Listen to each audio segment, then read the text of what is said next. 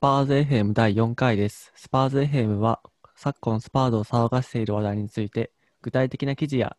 データをベースに話し合っていくポッドキャストです。今回のゲストは前回に引き続きシュンシュンさんです。シュンシュンさんよろしくお願いします。お願いします。じゃあ早速、まあ、テーマに入っていく形でいいですかね。はい。えーっと、じゃあ、自分が持ってきた記事というよりも、これはもはや、まあ、発表みたいなもんなんですけど、まあ、今月の初め、9月の1日に、えーっと、スウォンジーの、えーっとチェアマンだったトレバー・バーチという、えー人が、まあ、スウォンジーのチェアマンから、まあ、スパーズの、えーっと新しい、まあ、 Director of Football Operations っていう職につくっていうニュースについて、まあ、ちょっと、その、バーチっていう人がどういう経歴をあの持っていて、で、実際スパーズでどういう役割を担っていって、で、まあ、それによって、その、多分、レビーの、あの立場っていうのは変わってくると思うので、なんかそういったことを一旦整理したいなっていうふうに思って、この、まあ、移籍というか、あの人事をあの取り上げたんですけど、まあ、簡単になんか自分がこの人事が決まってから簡単に調べたところあのまとめておくと、まあ、このバーチという人物はあのフロントの一人に関しては珍しくなのか分からないんですけど、元選手でリバプールのユース出身で、まあ、現役引退後はあの公認会計士の資格を取ってで、まあ、よく言われるように、チルシーであったりとか、エバートン、リーズ、ダービーとかなどで、まあ、CEO、チーフエグゼクティブオフィサーを、えー、と務めてきて、で、2019年2月に、まあ、スウォンジのチェアマンとして、まあ、財政再建だったりとか、あとは、まあ、新しい監督人事などに携わって、まあ、今に至るっていう経歴みたいなんですけど、なんか彼の経歴やあの関係者の話を聞いてみると、まあ、特に彼を理解する上で3つの切り口があるなっていうふうになんとなく思っていて、まあ、1つ目は、なんか彼がすごい財政再建をこれまでのキャリアで担ってきたっていう話がとても多くあって、例えば、えーっと、リーズに関しては、えーと、まあ、リーズなどに関してでも、かなりその財政的に苦しい破産寸前のクラブを、えっと、まあ、なんとかクラブをあの新しい買い手を見つけてくるであったりとか、負債を減らすであったりとか、そういったことを前々から手掛けてきた、えー人物というのがまず1点あるのと、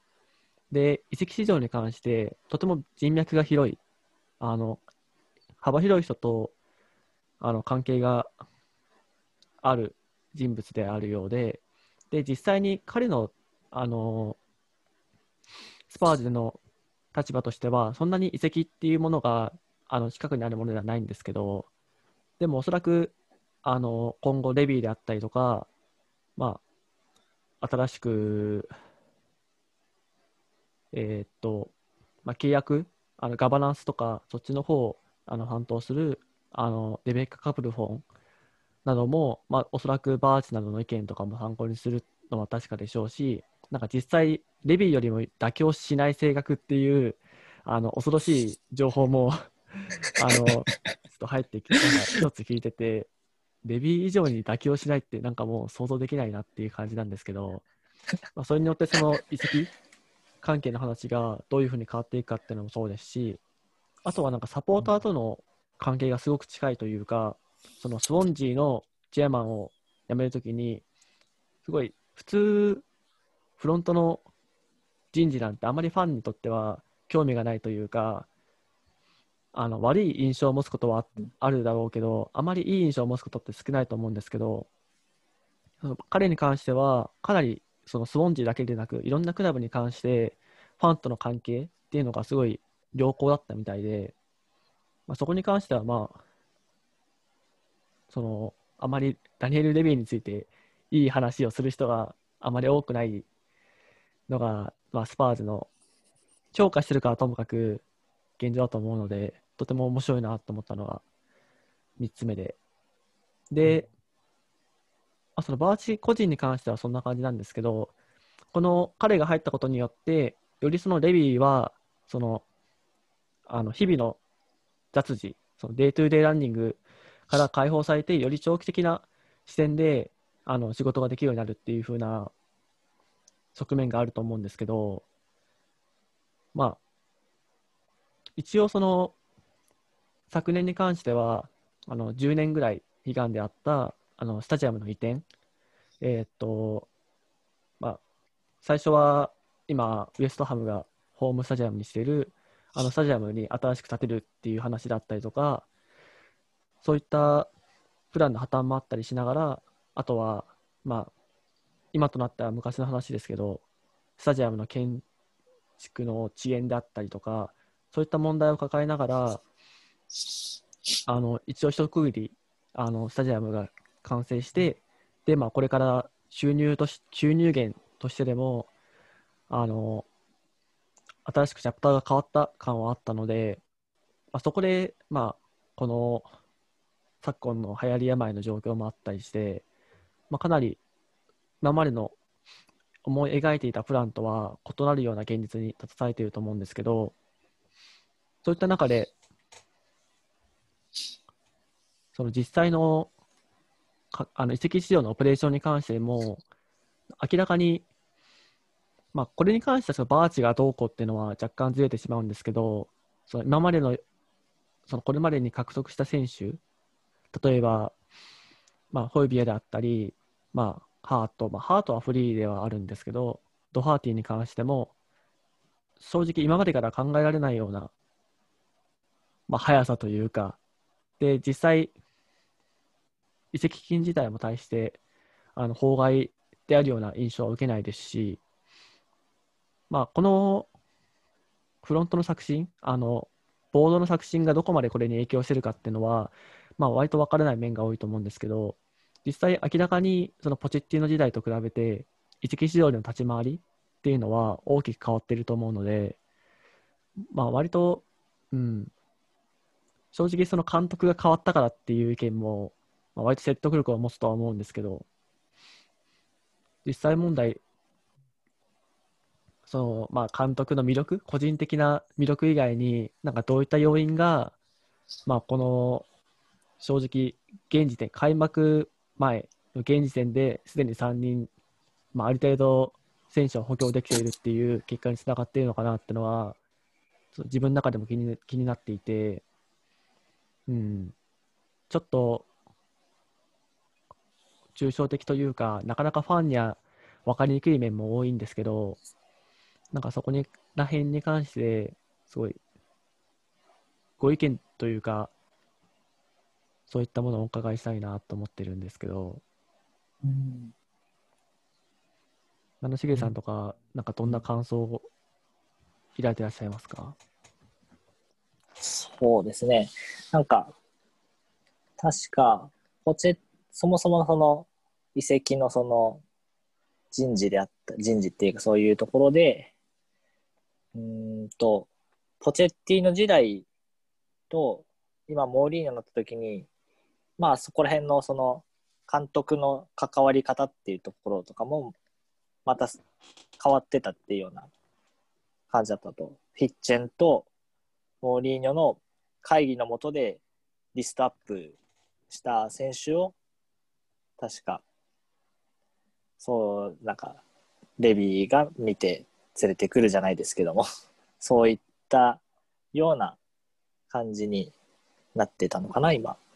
わかんないですけど、まあ、そこら辺の今の段階でですけども、うん、で、まあ、ちょっとアーチが入ってさらにこれがどうなるかとかまだちょっとそこら辺はまだよくわかんないんですけども今回のその夏の市場のこれまでの部分に関してみるとやはりそのなんて言えばいいのか今まですごくその若いっていう23歳以下とかっていうようなのが条件なのかなみたいな。っていうところをがあかなりその優先的なものに思えてたんですけども、なんか獲得した選手はホイビア25歳、ドハテ28歳、でハート33歳。まあ、ハートに関しては、まあ、あのまだちょっと別枠だと思うんですけども、あまりその年齢にこだわらないっていうか、まあ、モーリーニョはすごく若い選手を取るよみたいなことは移籍市場前に言ってたんですけども、ただそこら辺こだわるよりも、なんていうか、その、よりその選手のそのスタイルというか、何かしら明確な、その、チームに加えたい、その、色じゃないですけども、そういったものがかなり明確になってるような、それで、その、選手を選んでるような印象があって、まあ、うまいことに移籍を抑えているのは、またちょっと別の話かもしれないですけども、でもすごくその、そうしたのが今感じていました。なのでそこら辺がまずはなんか、選手のリストアップ自体もかなり前とは違うのかなっていうふうなところも若干ですけどもあって、あとは、ただその今移籍金をその抑えてる、抑えてるというかかなり安くうまくいってるっていうところが、その果たしてそのコロナの影響で、財政難であったからなのか、それともこれからまだ獲得したいターゲットが いて、それを含め、それを見据えて抑えているのかとか、まあなんか、ここら辺に関しては本当に移籍市場が閉まらないと、その、どういうオペレーションで動いてたかってところまでの考察は、じゃできないかなっていうふうには思うんですけども、なんかその、いろいろと考えさせられるような、この移籍金の安さ、安さっていうか、低くうまくいったり、トントン拍子に決まったりっていうようなところとかもあって、まあそこら辺は本当にただ何も意見はなくて不思議だなっていうところが あるような印象でした。まあなんかすごく曖昧な話になってしまいましたけども、そんな感じの感想を持ってましたね。はい。じゃあ、しゅんしゅんさん、いかがでしょうか？僕が振るのもあれですけどそうですね。あの、マシュールさんがさっき言った、以前は若手の選手をリストアップしてたっていう話にちょっと付け加えるんですけど、これ僕がちょっと前に調べたことなんですけど、あのシーズンごとの22歳以下の選手と23歳以上の選手で、ちょっと分けて調べたことがあって、これほぼ半数以上は22歳以下の選手取ってるんですよ。まあ、昨シーズンなんか見たら、6人中5人が、えー、若手選手22歳以下ですし、まあ、1819は補強しなかったんで、1718は6人中2人。うん、1617が5人中3人。1516も5人中2人。1415が7人中4人。1314が7人中2人。123が8人中4人と、やっぱりこの若手を半分以上は22歳以下の選手を取ってたんですけど、やっぱりその、かなり変わってますよね。うん、獲得選手、まあ、まあ、本当にこれは進まないと分かんないんですけど、でもリストアップしてる前回のセンターフォワードの話でも、結構25歳の選手であったりとかが多かったんで、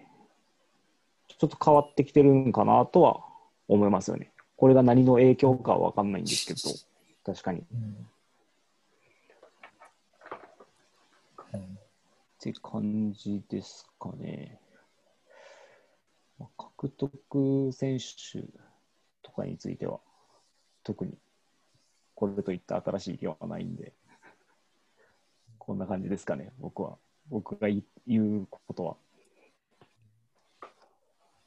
なんか移籍金も安いっていうのもともかく、あの、そうなんですけど、あの、割とファーストチョイスに近いと思っている選手が、うん、あのこんだけ安く取れちゃうっていうのは、まあ、他クラブの事情はちょっと分からないんですけど、うん、相当逼迫してる？まあ、あのホイビアに関しては完全に本人がもうあの残る気がなかったりだったりとか、でドハーティンも契約が残り確かそんなになかったはずなんで、まあ、そういう偶発的な要因はあると思うんですけど、うん、正直、その移籍市場が開く前に、あの補強が必要だって言っていた言っていたポジションとして、まあ、その中盤、えーライトバックで第3ゴールキーパーって考えたときに、うん、正直中盤に関してはずっと彼の名前が上がっていましたし、でライトバックに関しても、まあ、そのマックス・アーロンズって話は話はずっとありましたけど、まあ、なんか結局そのサイズ的な問題でっていう話はもう同時に上がっていましたし、うん。で結果取ってきた選手を見てみると、えーっと身長も結構高い。で空中戦も強い。うん。身長も186センチあってで相当空中戦にも強いっていうあの結結果から見ても多分彼の方がプライオリティが高かったっていう風な気もしますしでハートに関してはもう言うことないですしだからまあどれだけこの情勢っていうのが影響しているのかっていうのはなかなか識別するのが難しいですけど、うん、なんかなんでこんな安いのかなっていうのはずっと疑問には思ってますね。うん。確か本当、そうですよね。その、なんか、あの、まあ、本当にその、モーリーニョ、本当になんてでしょう、ターゲットがめちゃくちゃ明確に絞られてるのかなっていうような、その、モーリーニョの欲しい選手、欲しい、例えば右サイドバックだと、できれば空中戦も強い選手が良かったりとか、キャプテンシーになる選手が、その、ポジションとしては欲しかったりとか、そういう身長も高い選手がいいとかっていうような、そういったなんか狙いとかっていうのと、あとは、その、なんですか経済面の、財政面の範疇から残りの contract の、えー期間とか踏まえて、まあ、すごくその厳選して、で、なんかその、もしかしたら、かなりその前の段階からいろいろ話題を出す前から、話題っていうかその噂が出る前からかなり、あの、唾つけてたんじゃないかなぐらいの。そうしてどんどんどんどん可能性とかを高めていった上で、じゃあ動こうみたいな感じの、そう動こうっていうか、じゃあ、その交渉に具具体的に入ろうみたいなところになってきているのかなみたいなところもあったり、その、まあ全然ここは本当に想像なんですけども、そうしたなんかいろいろその財政のことと、モーリーニョのその戦術的なことと、選手の欲しい選手像と、もういろいろあっても、いろいろなんかあったのかなっていうふうな 話し合いがやっぱりその、うまく、あの、機能してるのかなっていうところは感じました。あとは、3人ともプレミアから取りましたもんね。うん。プレミアリーグから。そこがやっぱりなんかちょっと、そこも違うなっていうか、キッチェンは、あの、フランスとオランダに強いっていうような 話を聞いていて、やっぱりそうしたその、オランダだったり、フランスのリーグから連れてくるような選手が多かったりするのかなっていうような、多かったりっていうか、動く、動くことが多いのかなっていうふうな印象もあったりしたんですけども、あの移籍金が高くつくと言われているプレミアから安く取ってくるっていうところが、また、これは全然何の意図があるかは僕は分かんないですけども、ただやっぱりそれを見るとプレミア経験あるからいいねみたいなことは、ファンとしては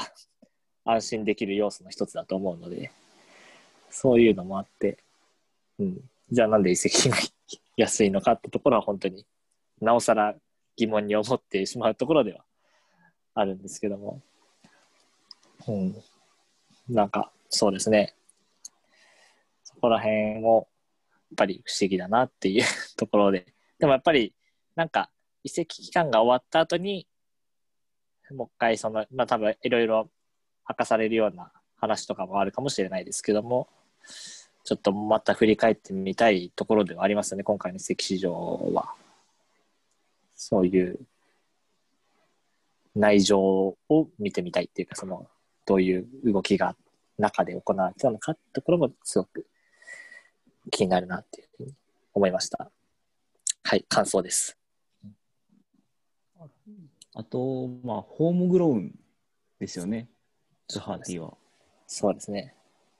これもこの前調べたやつなんですけど、うんあの、ホームグローン持ちを取ることがかなり珍しくて、珍しいというか、えっと、18歳から20歳の選手は、8人中5人がホームグローン持ちで、21歳から22歳はデイビスだけやったんですよ。ホームグローン持ちを取ってんのは。うん。それ以上になったら、23歳以上の場合はトリッピアーしか取ってないんですよね。うん。まあ、ホームグローンが採用されてからに広げたら、パーカーも入るんですけど、それよりも一発目で、1シーズン目でホームグローン持ちを取って、しかもそこそこ油を持った、油を乗った年齢の選手を取ってきてるのはかなりち変わってるなと思いましたね。うん。いや、面白いですね。なんか、話せば話すほど、変わってくる、変わってんだな、変わってんだなって変わってるなっていうところが不思議変わっにてきてますよね。うん。思って。よりそんなになんかホームグローンのない若手を取たる、ごめんなさい。ほあの、ホームグローンを持たない若手を取ることのあリスクって結構高いなって最近思っていて、あの、うん。まとめてくださまとめてくださった表を、まあ、眺めているんですけど、まあ、大体見た感じ、ほとんどホームグローン枠の外の選手が結構多いと思うんですね。取ってきた選手って考えてみると。で、うんその他リーグ出身って考えると、結局その選手が大成しても、まあ、枠を一つ消費してしまうわけですし、で、そもそも、あの、あの成長するかどうか、ちょっと、あの国内の選手よりは分からない点が多いっていうのもありますし、で、まあ、あとは純粋な、まあ、これをどこまであの重視していいかは分からないんですけど、まあ、やっぱり同じ若手であっても、あのアカデミー育ちの方は、まあ、優遇って言葉はとても言い方が悪いですけど、まあ、そっちの方がなんかストーリーとしていいというか、そういう話もあります。し、あの決して無視はできない話だと思うので、っていうのを考えると、あの若手の獲得については、なかなかこれからその非ホームグローン枠の若手を取ってくるって、うん、あのそのスパーズのアカデミーの、その前回の話にもありましたけど、そのスパーズアカデミーの選手たちも相当クオリティも高いっていう中で、わざわざその、そもそも定着するかどうかっていうリスクを背負って、で、定着したとしても、枠を一つ消費するし続けし続けるという代償を払ってっていうふうになってしまう、非ホームグローン枠の、まあ、大体そのトップチームになった年齢、あの19、20歳ぐらいの選手を取ってくるのは、うん、あの大阪スパーさんの記事にあるように、そのより若い年年齢で、その15、16あたりで取ってきて、あのホームグローン枠にさせるっていうのは、うん、そっちの方が多分より強くなってくるんじゃないかなっていうのは、まあ、正直まだこの移籍市場始まったばかりなんで、今たまたまその25歳、28歳、30、33歳っていう獲得だからっていう若干、まだデータとしては全然揃ってはないんですけど、まあなんか傾向として、より一層、その以前みたいな、そあの外国籍、非ホームグローン枠の選手を取って、あの若手を取ってくるのって減ってくるんじゃないかなっていう仮説はなんかありますね。うん。それに関してなんですけど、実際、ホームグローンを得ようとしたら、18歳か19歳で来ないとダメですよね。うん。どんだけ最低ラインでも。3シーズンですよね、だって。はい。3シーズンですよね。なんで、18歳、19歳ぐらいで取らないとダメなんで、その選手を、その選手がまずイングランドに来るかっていう問題にもなってきますよね。やっぱり、その、その世代の選手って、オランダとかっていう、オランダとかフランスとかやったらレギュラーになれるかもしれんけど、スパーズとかなら、やっぱりレギュラーで出れないんで、わざわざこっちまで来るかっていう問題になってきますよね。この問題は結構根深くて、逆にイングランドから出る選手の方が多くなってきてるんで、この年代の選手っていうのは、サンジョであったり、ベリンガムでしたっけ？もうそうですよね。うん。それっていうのはやっぱりトップチームというか、で上のレベルでできないから、上のレベルというか、そのフランス一部とか、オランダ一部とかでできないんで、出ていってるっていう、えーで、えでしで試合出たいから、上の上のレベルで試合に出たいから出ていってるっていうのが多いので、ドイツであったりとか。なんで、ちょまあ、ここの年代で来るのはかなり難しいかなと思いますね。流出を避けないといけないし。そして、16歳以下でしであったら、なんかいろんな問題、これからいろんな問題が出てくると思うんで、あのイングランド、イギリスのユーロ離脱とかも、の問題も絡んでくるんで、ちょっと難しそうっすよね、この16歳以下の選手に関しても。どういった規定になってくるかわかんないんですけど、ここは。なんで、やっぱりイングランド人を育てる、ホームグラウンで育てるしか、若手の選手っていうのはなくな、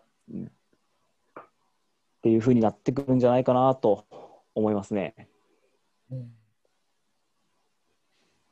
まあ、スパーズも一人ありましたしね。うん。そうですよね。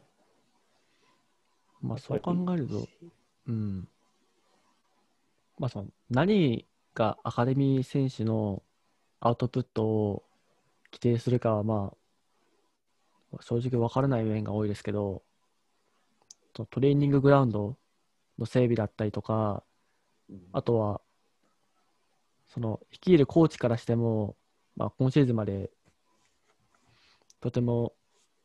有能、すごい優秀って言われる、まあ、マクダーモットでしたっけ、をもあの、はい。にな雇っていたりとか、なんかそういったあたりは、まあ、どこまでそのボード側が考えていたかわかんないんですけど、すごい軽眼だなというか、うん、どこまで正直考えていたかは本当にわからないんですけど、そういった意味でもその、なんか無理やりあの話をなんとなく 結びつけようとすると、うんまあ、そのスタジアムの整備もそうであったりとか、あとはあのトレーニンググラウンドの整備だったりとか、うん。なんか、よく考えれば考えるほど、あ、なんかちゃんと布石打ってるなってのは、ボード側に関しては思いますね。じゃあ、この話、このくらいでいいですかね。何かありますか？あとは。あ、ちょっとだけ、うんちょっとだけこの記事について喋りたいことあるんですけど、ちょっと2、3個あるかなと思うんですけど、まあ、1個目が、あのーバーチになることによって、モーリーニョって長いシーズン指揮取るタイプじゃないじゃないですか。そんなうん5年も6年も。まあ、スパーズでどうなるかわかんないんですけど、まあ、今までのことから考えたら、そんなに長期政権っていうのは考えにくいんで、今、もうこのポ、えーっと、バーチーはかなり、さっき言ってくれたように、人脈があるっていう話なんで、ちょっと、もうそろそろ公認を探し始めてるのかなとも感じてるんですよ。ほんで、モーリーニョの次ってめちゃめちゃ難しいじゃないですか、監督って。誰選ぶかっていうのは。モーリーニョ以上のビッグネームをスパーズが獲得するのはかなり難しいし、っていうか誰がおるねんっていう話にもなりますし。んで、まあそうなった時に、モーリーニョの公認ってなったら、クラブのレジェンドか、本当に若手の監督になるわけじゃないですか。なんか中途半端な名声のある監督は来そう、なんかあんまり違うのかなっていうのは個人的な意見なんですけど、なんで、って言ってもスパーズのレジェンドって誰やねんっていうなんか許してくれそうなレジェンドって誰やねんともなりますし、うん。うん、まあ考えるならスコット・パーカー、でもまあスパーズのレジェンド、スパーズだけのレジェンドではないんで、かなり、まあ成績を、いい成績を収めたら引く手あまたにもなるでしょうし、ってなったら、このバーチは、あのブライあのスワンズ時代に、グラハム・ポッターの後任に、監督経験の少ないクーパーを推薦して、成功を収めてるっていうことからもあるように、この若手の監督をもうちょっとずつピックアップしていってるんじゃないかなっていう勝手な考えなんですけど、それはどう思います？公認監督、ちょっと気は早いかもしれないですけど、はどう思います？うーん。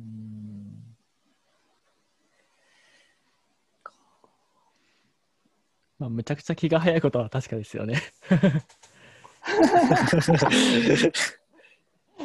まあ、確かに。おそらく、まあ、うん。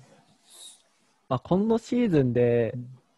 今シーズンでよっぽどやらかせない限りでは、また、まあ、今季は間違いなくやると思いますし、うん。で、まあ、だから大体多分もうあと、あ、電池が切れたかもしれない。まあいいや。まあ、あと2年ぐらいはやる前提っていうのを考えたときに、うん、まあその、その次に誰が持ってくるかっていうのが多分、今後のクラブの、なんか、位置表示になると思うので、正直そのモーリーノが来たって時点で大きくあの位置表示をしたと思っていて、多分、うん。うん、正直、ポチェッティーノから、もう一回そのポチェッティーノ路線を目指すっていう選択肢もあったはずで、また、その、モーリーノ挟まずに、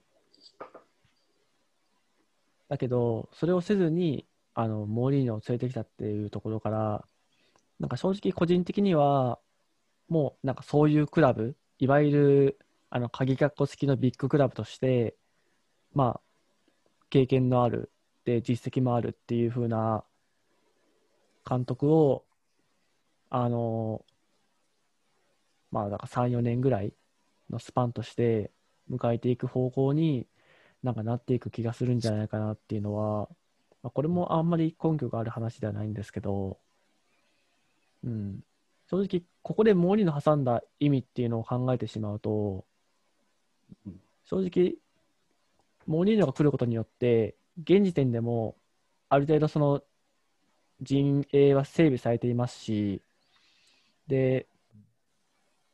あとそのスタジアムが建ったから、これから安心して、あの、より高みを目指していけるっていう、そこの変革期でもある以上、そこでまた、うん、若手監督にリスクをリスクを冒すのは、ちょっとその、ようやくスタジアムも建って、で、名実ともにビッグクラブになるっていうところからは、ちょっと逸脱するんじゃないかなっていう気もするので、うん、あん正直多分これからは、あんまりそのポチッティーノみたいな、まあ、いわゆるその、なんか一緒に成長していくみたいなのは、なんか、そういうクラブではなくななくなってきているのかなっていうのは感じますね。正直、その路線を取るんであれば、モーリーニョにする必要はなかったと思うので、その方がよりやりやすかったと思うんで、変にモーリーニョを挟むよりは。まあまあまあ。うん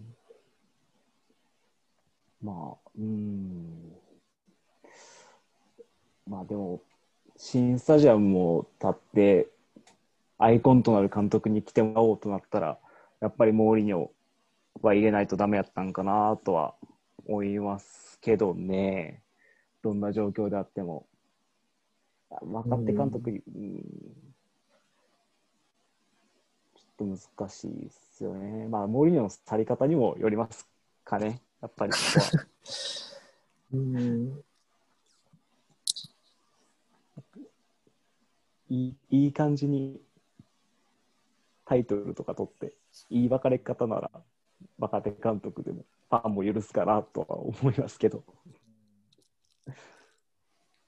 微妙微妙な感じで首切られたら、やっぱり速攻性のあるビッグネームの監督になるかもしれないですよね。確かに。確かに、そうですね。なんか、そこに関しては、その、ポチェッティーノの、まあ、モーリーニョがどういう経緯で選ばれたっ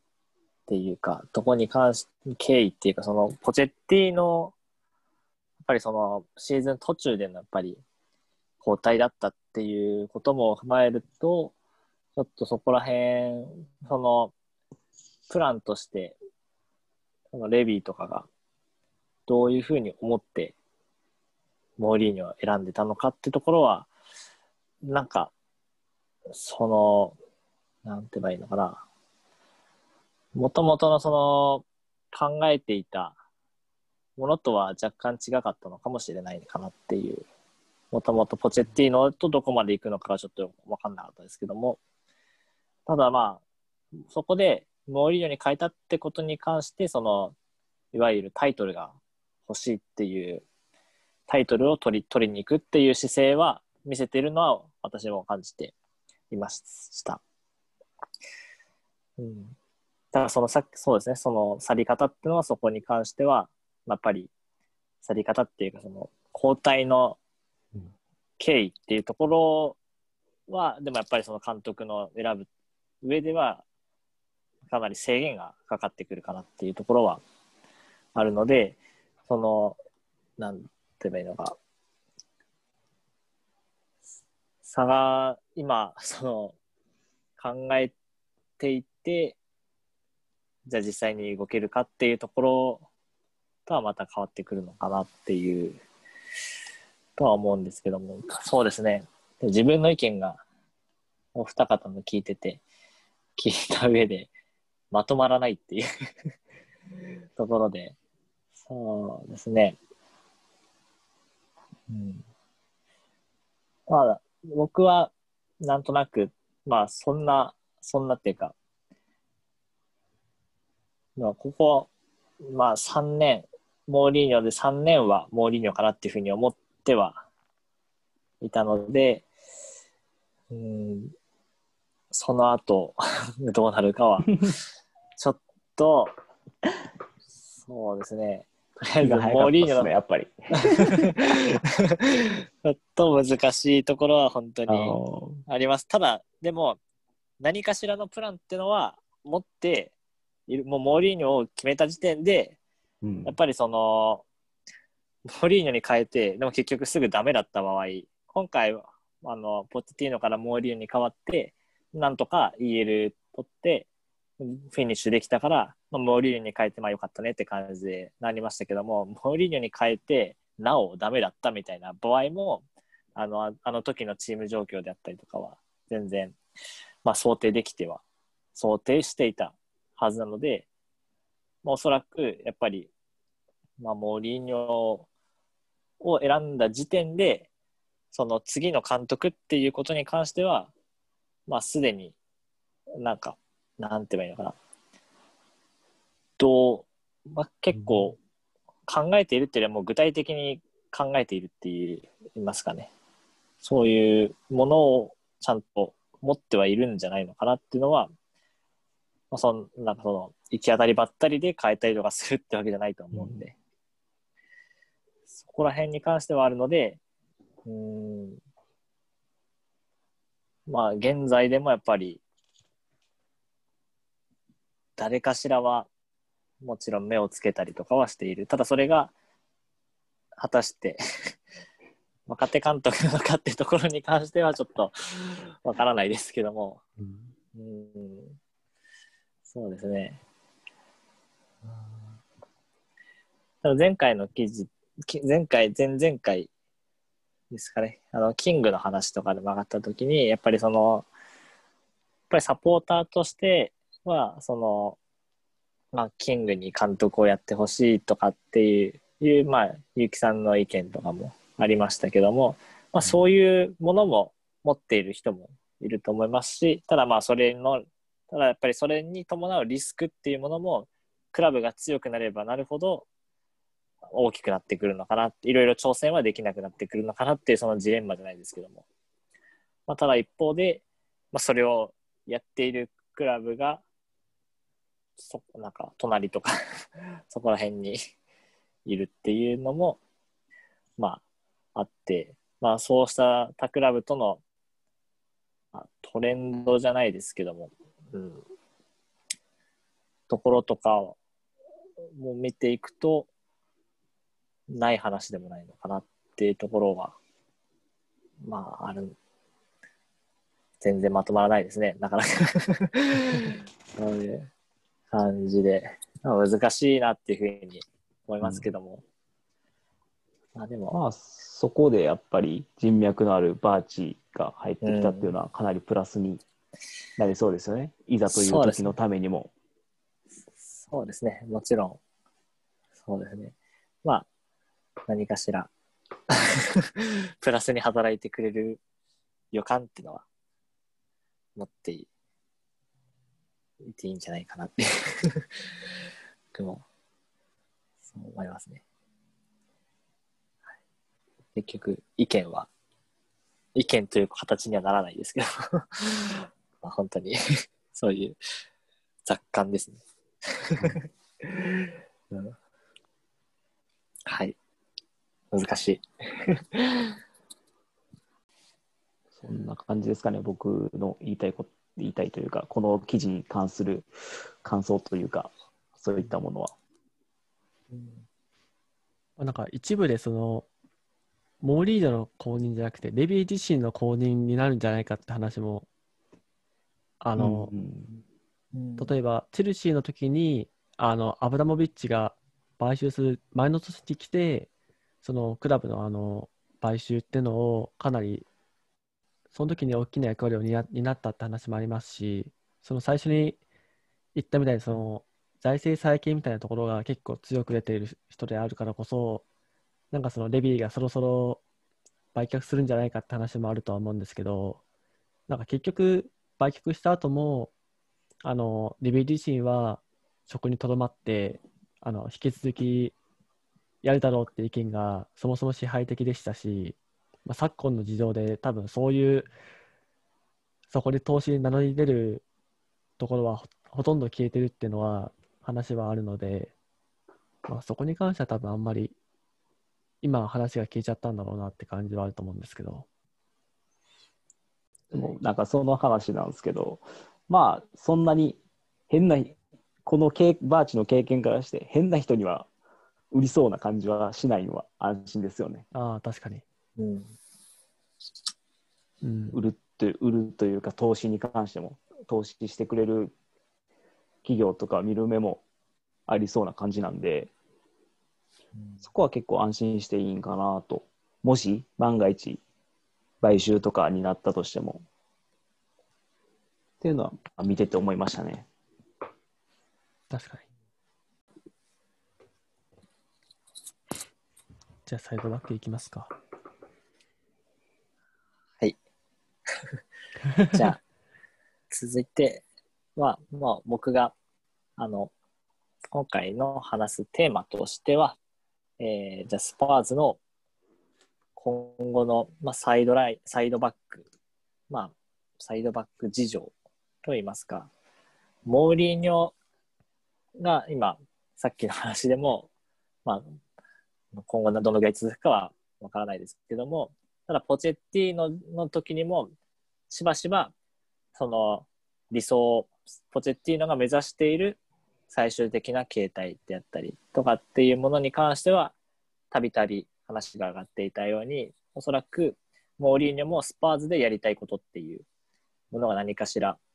決まっているものがあると思っていて、僕は。それで、特にそのバックライン特にそのサイドバックの使い方っていうところに関しても、何かしら目指しているものはあるんじゃないのかなっていうところを今回気になっていました。で、それをまあ考える上で、えっ、と、セセニョンと、まあ、ドハティに、新しく来たドハティに関して、ちょっと記事とかを読んでみて、そうしたところからアプローチをして、どういうふうなものを目指しているのかなっていうのを考えてみたいなっていうふうに思っていました。で、まあ、サイドバックなんですけども、単純、なんでサイドバックを、まあ、前々回だかの やつでもサイドバックに散々話題あげたのにまた ここでサイドバックの話あげるんだみたいな ところあるんですけどもまあそうですね。単純にドハティが加入したっていうところもあってそれがちょっと明確に見えるのかなっていうところも一つあったのとあとはサイドバックって個人的には本当にすごくあの監督の色が出るかなっていうまあどこのポジションもそれは違法となればそもそもフォーメーション自体からその色が出るっていうのは言える話だと思うんですけども例えば、まあ、クロップだ、まあ、リバプールだとこの両サイドバックはすごく、まあ、攻撃的でアシスト数がすごく多いっていう。2人とも2年連続10アシスト以上記録しているっていう。ところで、まあ、かなり攻撃的。ただその一方でその攻撃的になる分のサポートっていうところがあの中盤の選手とかに求められるようなそうした戦い方をしているっていう。あとは、グアウルディペップに関しては、え、ー、と、まあ、偽サイドバックっていうのを、まあ、前々からやったりとかしていたり、そうした使い方っていうところも、なんか監督の、なんか、キャラクターが出るのかなっていう。で、モーリーニョがスパーズに来て、まず最初にやったのは、オーリーを高い位置に使い、左サイドバックをまあ、左のセンターバックのような形として使うような、まあ、守備時には、あその守備時って攻撃時にはそのスリーセンターみたいになるような感じの、まあ、右と左であの高さに差をつけるっていうやり方を、まあ、していって、まあ、それが一見モーリーニョが好んでいるやり方なのかなっていうふうな、まあ、そういう記事もあったりとかもそういうふうに扱っている記事もあったりとかもするんですけども、でも実際そうなのかなっていうところが、やっぱり僕の中では気になっているところであります。で、まずそのセセニョンに関してなんですけども、さっき話したセセニョンに関して、じゃあモーリーニョと、あと何かしらセセニョンのことで何か言ってることがあるかなって見たときに、まずモーリーニョ就任当初で、モーリーニョ、セセニョンについて、まあ、アシュリー・コールを比較して、アシュリー・コールと多くの共通点があるよって。アシュリー・コールはまあチェルシー時代にまあモーリーニョの、モーリーニョがチェルシーの時にあのまあ育て上げたような選手で、まあ、世界最高の左サイドバックであったっていうふうなことも言われたりとかしていたレベルでしたけども、ただアシュリー・コールと比較して、サイドバックでやるには、まあ、守備的な準備ができていないっていう、ディフェンス能力が足りないっていうことから、アシュリー・コールは攻撃も守備もどっちも優れていたっていうところを言っていました。ただし、その発言からはやっぱりそのアシュリー・コールと共通点を見出していることからも将来的にサイドバックを期待しているっていうようなことが伺えました。で、1月初めの方でセセニョン自身がモーリーニョについて語っていた記事があったと思うんですけども、記事っていうか話があったんですけども、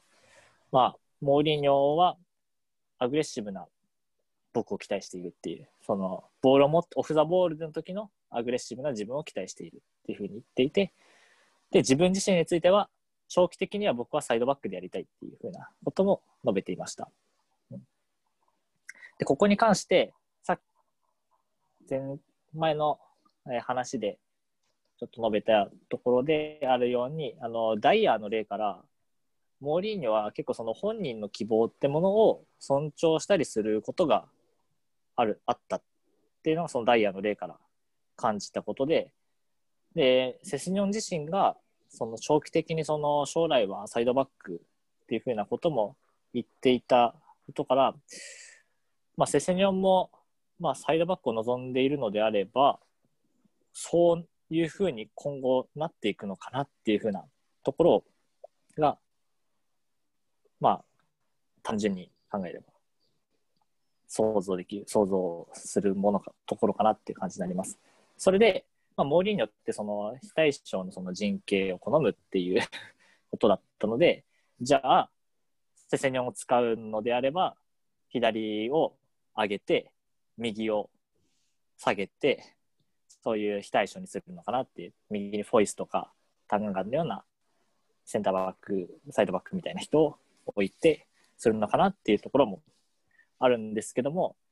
じゃあ一方で、今回右サイドバックにじゃ誰を連れてきたかっていうと、まあ、ドハティを連れてきたわけなんですけども、どんな選手かって考えると、まあ、かなり攻撃的な選手であるっていう。で、こちらはそのドハティの記事とかをいろいろ読んだときに、その、まあ、かなりオーリエとの比較で、まあ、盛り上がるぐらい、そのオーリエと同じような使われ方で比較できるような攻撃的なサイドバックである。っていうことで、特にもその、まあ、シュまあ、この右の、えー、っと、まあ、ウイングの選手と連携したり、センターフォワードの選手とワンツーしたりして、ペナルティーボックス内にどんどん入っていって、それでシュートを打ったりするような、かなりの攻撃的な選手である。っていうことで、じゃあそのなんか、なんか違うなっていうのが僕の中でそのセセニョンに関してサイドバックで期待してるっていうところも、まあ、ありつつ、ドハティのような攻撃的な選手を、まあ、連れてきて、いや、これ、右と左でローテーションするのかなっていうふうな、でも、単純に考えれば、どっちも使いたいっていうふうになればローテーションですけども、でもそれってなんか、その形としてなんか一つの明確なものかって言われるとちょっと、うーんっていうふうな、まあ疑問がやっぱりありました。なので、たそうですね、まあ、ここでそのセセニョンをその前で使うか後ろで使うかってことに関してはまたあの議論があると思うんですけどもそのさっきのまあセセニョン自身の話とかモーリーニョの最初のアシュリー・コールに例えたところからも、サイドバックで考えているのかなっていうふうなのを自分はちょっと思っていて、まあそこで、うん。まあいろいろちょっとまだ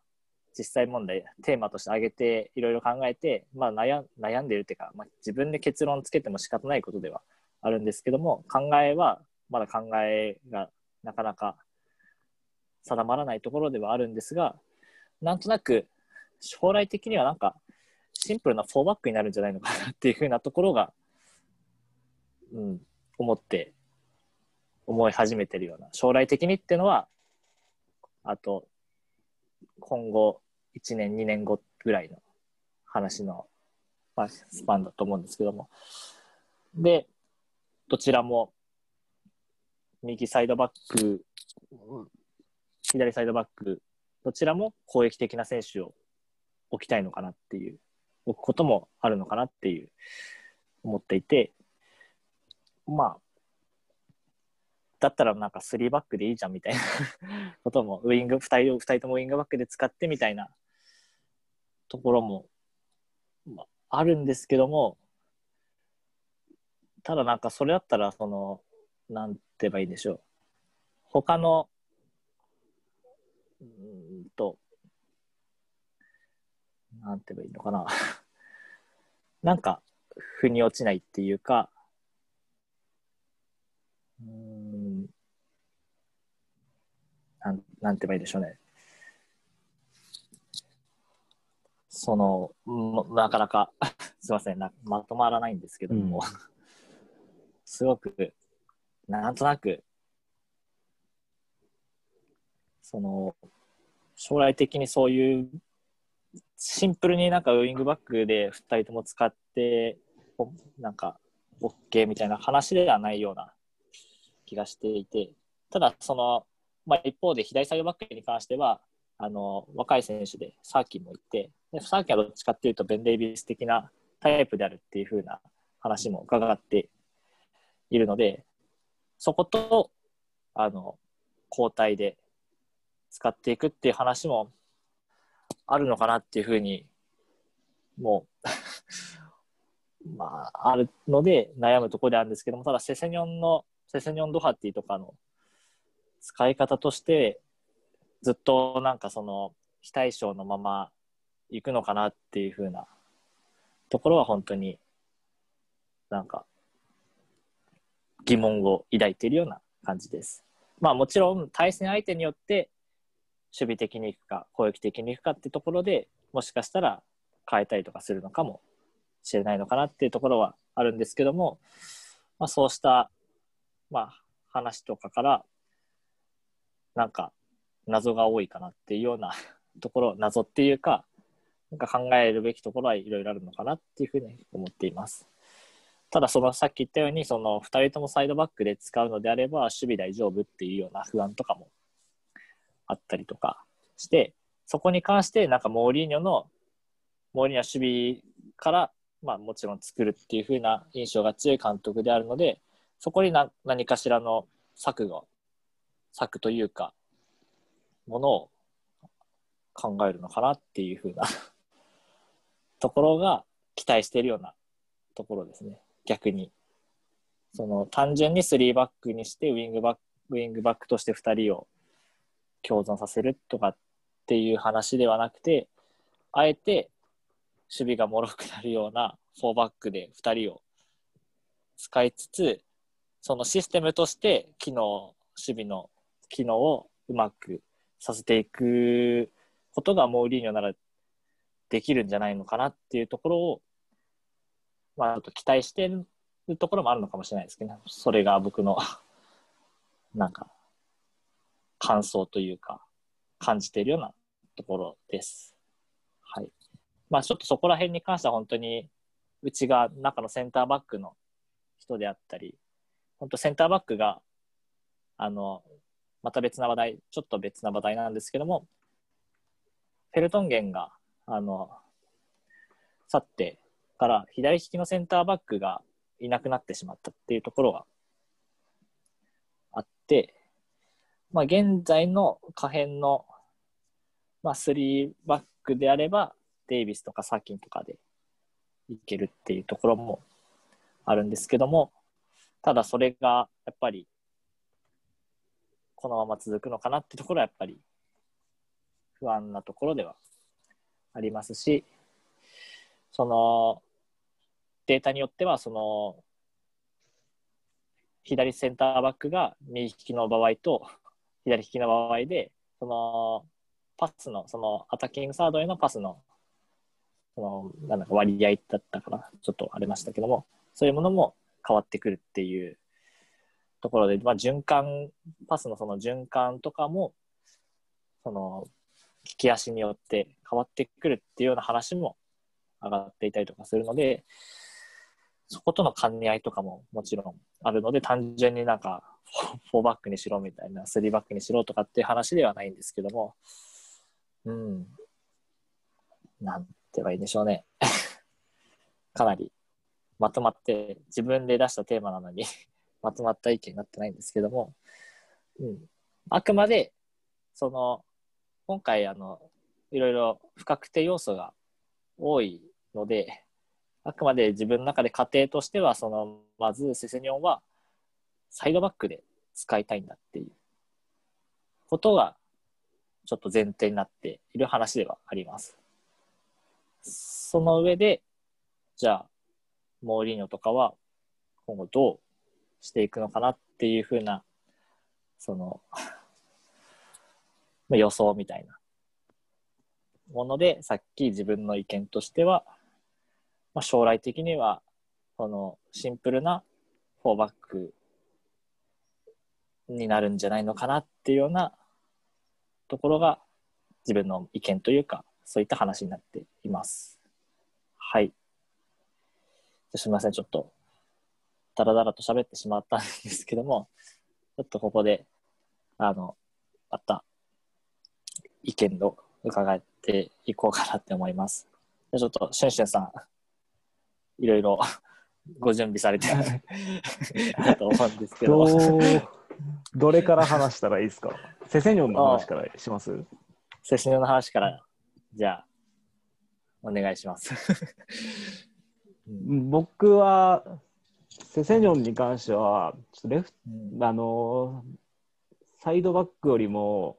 ウィングというか、レフえー左ミッドフィルダーで使ってほしいなっていうのがうんありまして、うんまあ、これの理由なんですけど、あのセセニョンって結局何ができるんかなっていうのを考えてたんですよ。まあ、あんまりスパーズでも試合出てないし、何が得意なんかなっていうのはあんまりいまいちつかめてなくて、僕自身も。ほんで、ついこの間、U21 のイングランド代表の試合を見る機会がありまして、そこでセニョンは左ミッドフィルダーで出てたんですね。はいほんで、まあまあ、スパーズの時よりも良かったんですよ、プレーが。まあ、それがなんでなんかなって思って考えてたんですけど、あのセニョンって、多分スペースにボールをもらいたがると思うんですよ。スペースにボールをもらって、それに全速力で追いついて、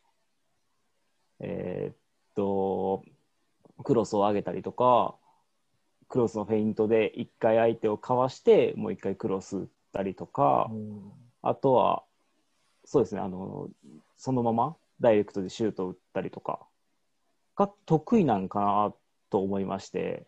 うんあとシュートがめちゃめちゃうまいじゃないですか、セスニョンって。うんそうですね。だからそのシュートのうまさとか、あと、バイエルン戦とか、この前のイプスイッチ戦のゴールとか見ても、あの結構強めのボールをトラップして、そのまま浮いた球を打ったりとか、動いてる球を打ったりするのが得意なんかなと思いました。なんかゴールまでの道筋が見えてるような感じがして、そういうところを生かすにはやっぱり前で使った方がいいかなっていうのと、まあもう一点、セネオンって多分足元にあるゼロからの状態で相手抜いたりするんってあんまり得意じゃないと思うんですよ、今の段階では。あんまりそういうプレーを見たことないですし。ってなったら、やこの前、七しぐれさんが言ったように、ユニットで考えたときに、ソン・フンミンがインナーラップしてくるセジニョンを使ったりとかしないと、サイドバックでセジニョンは生きないんじゃないかなっていうのが僕の意見で、なんで足、あのサイドバックはどうしても足元でボールを持つ機会が多くなってしまうんで、それよりも前で使って、セジニョンの今得意なスペースに出されたボールをに追いついてなんとかするっていうのの方がいいかなと。それと、あともう一個は、まあ、サーキンにうんのと、い前がセスニョンの時がプレシーズンであったと思うんですけど、その時サーキンから出たボールをセセニョンが貯めて、インナーラップしてくるサーキンに渡したりとか、そういったプレー、逆にセスニョンが使う場合場合になった、なれるっていうのもいいところかなと。うん一個前で使う利点かなと思ったんで、そうですね、あんまりサイドバックで僕は今のところはうんできる感じはしないかなとうん思います。セセニョンに関してはそんな感じですかね、僕は。なるほど。そう。まあ、確かに、プレーを見てみると、プレーを見てみるとっていうかまあ、僕も、その、セセニョンが加入した時は、やっぱり、攻撃的な選手として使っていきたいかなっていうふうに思っていましたけども、うんと、まあそうですね。そのなんかやっぱりな内情っていうか、まあ、モーリーニョの話とか、うんあとはセセニョン自身の話とかっていうところが、やっぱりちょっとき引っかかるところではあるかなっていう。ところがあって、でもうん、そこがな、どう今後になってくるのかなっていうふうに思ってはいますね。ちなみに、その、これはすごくあのサッカーを見る上では素人質問になるんですけども、あの、左利きで、まあ、そのシュートがうまい選手で、まあ、それなりにそのスピードもあってっていうような選手だと、なんか、左サイドよりも右 ウイングとして使ったりとかした方が、そのシュートとかの能力とか得点源として機能するのかなっていうふうに思ったりとかも、まあ単純な思考ですけども、してて、で、あの、プレシーズンとか見た時も、あの、右足でシュートすることが、やっぱ左サイドで使っていると、右足でやっぱシュートすることの方が多くて、ちょっと、まあ、うまいんですけども、左足に比べるとやっぱり窮屈そうに見えるかなっていうようなところは、左サイドで使われているとあって、それがなんかその、ちょっと、まあ、今後ずっとその左サイドっていうふうにこだわるので、のがちょっと引っかかるところというか、だったら右サイドはどうなのかなみたいなところとかも思ったりもするんですけど、でも全然その右サイドにっていう話題とかは全然上がってなくて、もうなんかセセニはもう左サイドの人みたいな感じのなんか印象はあるので、なんか、その、じゃあ果たしてそのセセニョンに何が求められているのかっていう ところが、だソン・フンミンと同じような役割で左の方で使うとしても、ソン・フンミンは両足蹴れるっていうか、まあ、まあ、利き足右足で、けども、なので、ソン・フミンはその左足で、その質のいいグランダクロスとか、上げたりとかして、ルーカスが決めたりとか、ケインとかに、それでアシストも増えたりとかもしてましたし、一方で右足とかでシュートしたり、左足でもシュートでもできてましたけども、ただちょっと、そうですね、セセニャンはどっちかっていうと、左足で、その、なんか、左サイドにいるときは、まあ、クロスを、その、プライオリティを置くっていうか、そっちの方を目的として使いたいのかなっていうふうには自分の中でちょっと思っていて、となると、その、シューターとしてっていうか、そのストライカー、ストライカーっていうか、その得点を取るっていうことに関しては、あんまり重要視されないのかなっていうふうに思うと、まあ、そうやったら下げてもいいのかなっていうふうに 思ったりもしたような。で、前にはもっとその右利きで、あの、シュート、なんて言えばいいのかな。その、まあ、ソン・ソン・フンミンがいればソン・フンミンでいいですし、ベルフワインも左できると思いますし、できるというか、左で機能すると思いますしっていう感じの方な 話とかもあるので、うんと、そうですね。なんかその、やっぱサイドのこだわりってところがちょっと、うん、左にこだわってるのはもしかしたらやっぱりその、こだわってるように見えるっていうか、左サイドっていう風に見えるのは、サイドバックとして、やっぱサイドバックっていうか、そっちの方の、アシスト能力とかを期待されているのかなっていう、その組み立てであったり、アシストであったりっていうところを期待されているのかなっていうふうにも思ったりとかはするんですけども、まあ、ちょっとセスニョンに関してそこまでプレーを見てないので、見てないっていうか、スパーズのプレーをちゃんと見れてない、いっぱい見てるわけじゃないので、また全然これからまた変わってくる かもしれないですけども、うんそんな感じで思っての、はい、話を なってたかな、話をしてました感じですね。はい。実際フラムでは右サイドでかなり点も取ったんで、まあ右サイドでなんで使えへんのかなとはまあ思いますよね確かにうん。そうそう。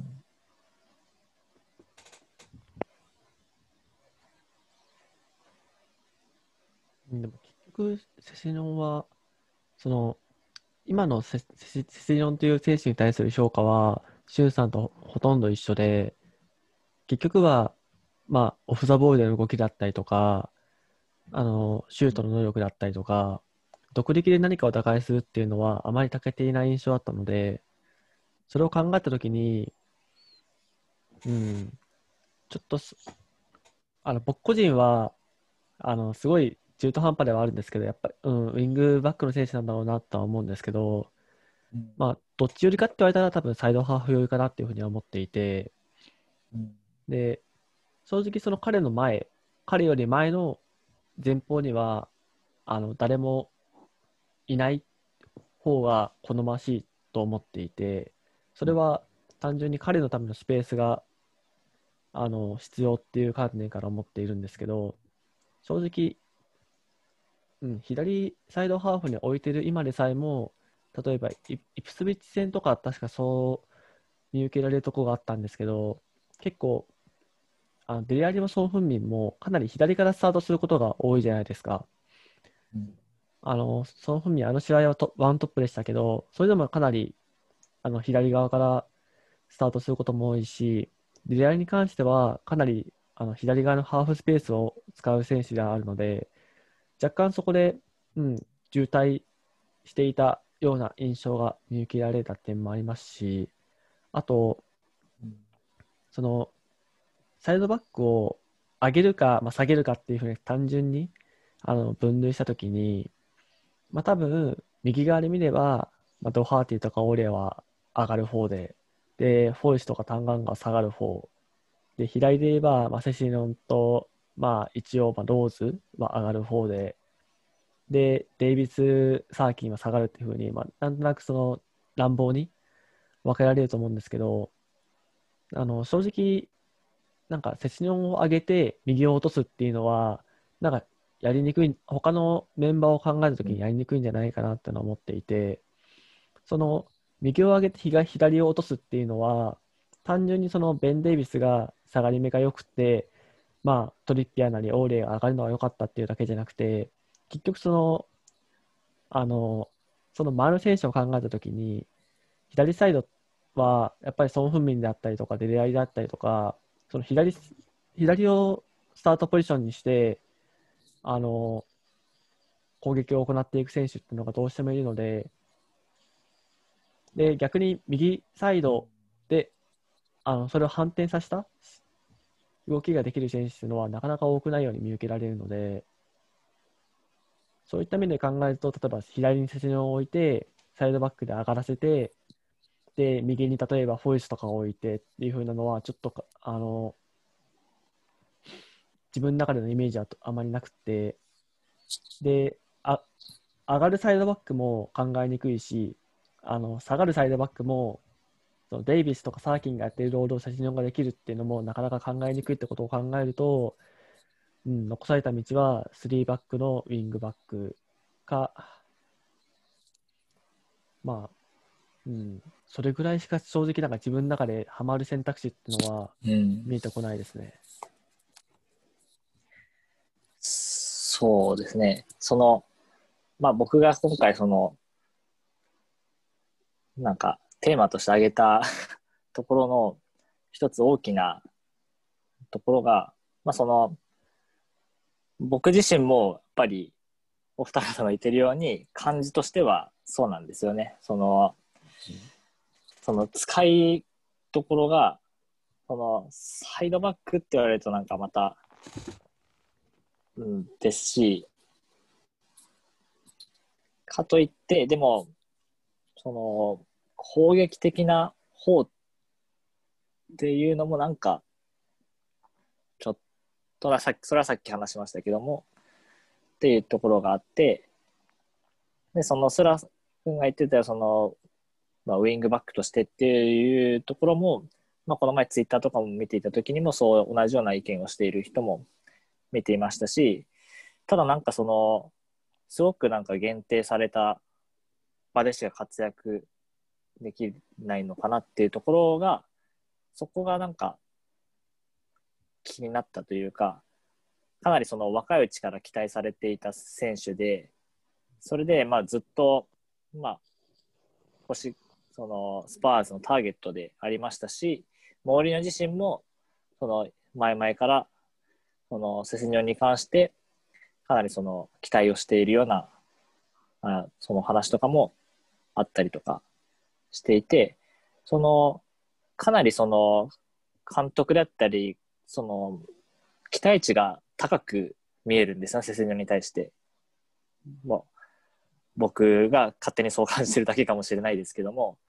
ただ一方で、その現状であったり、その、なんていうか、その実、まあ、これは現在のスパーズの選手の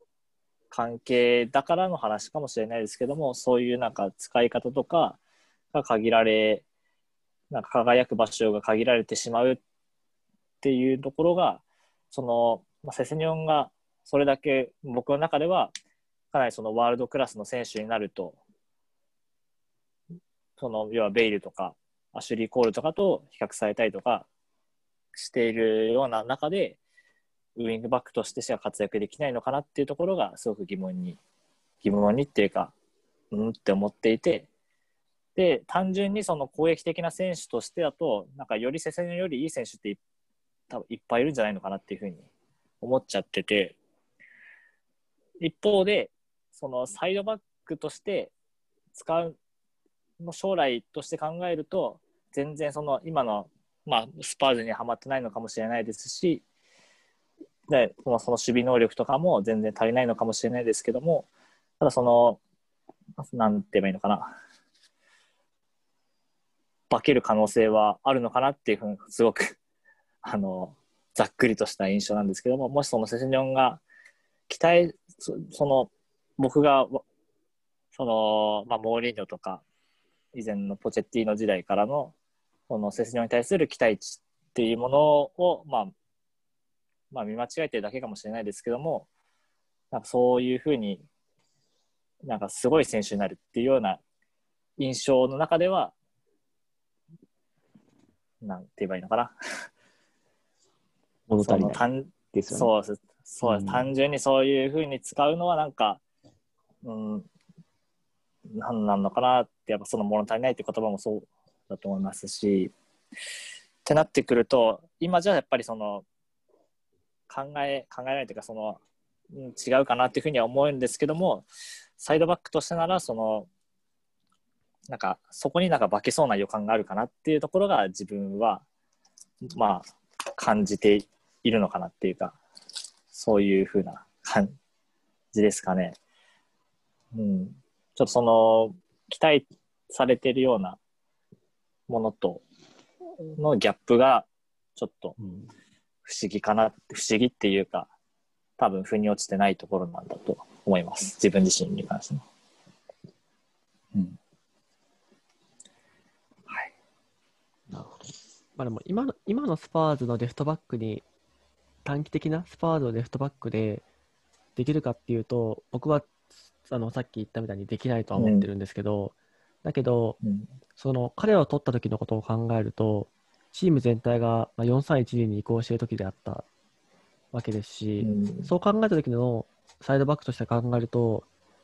まあ、相当適任であるようなイメージはつきますし、だから、うん。でも、多分長期的に見たら、多分サイドバックとして、あの攻撃性能のあるサイドバックっていう風にあの見ていくのがいいのかもしれないんですけど、その今後の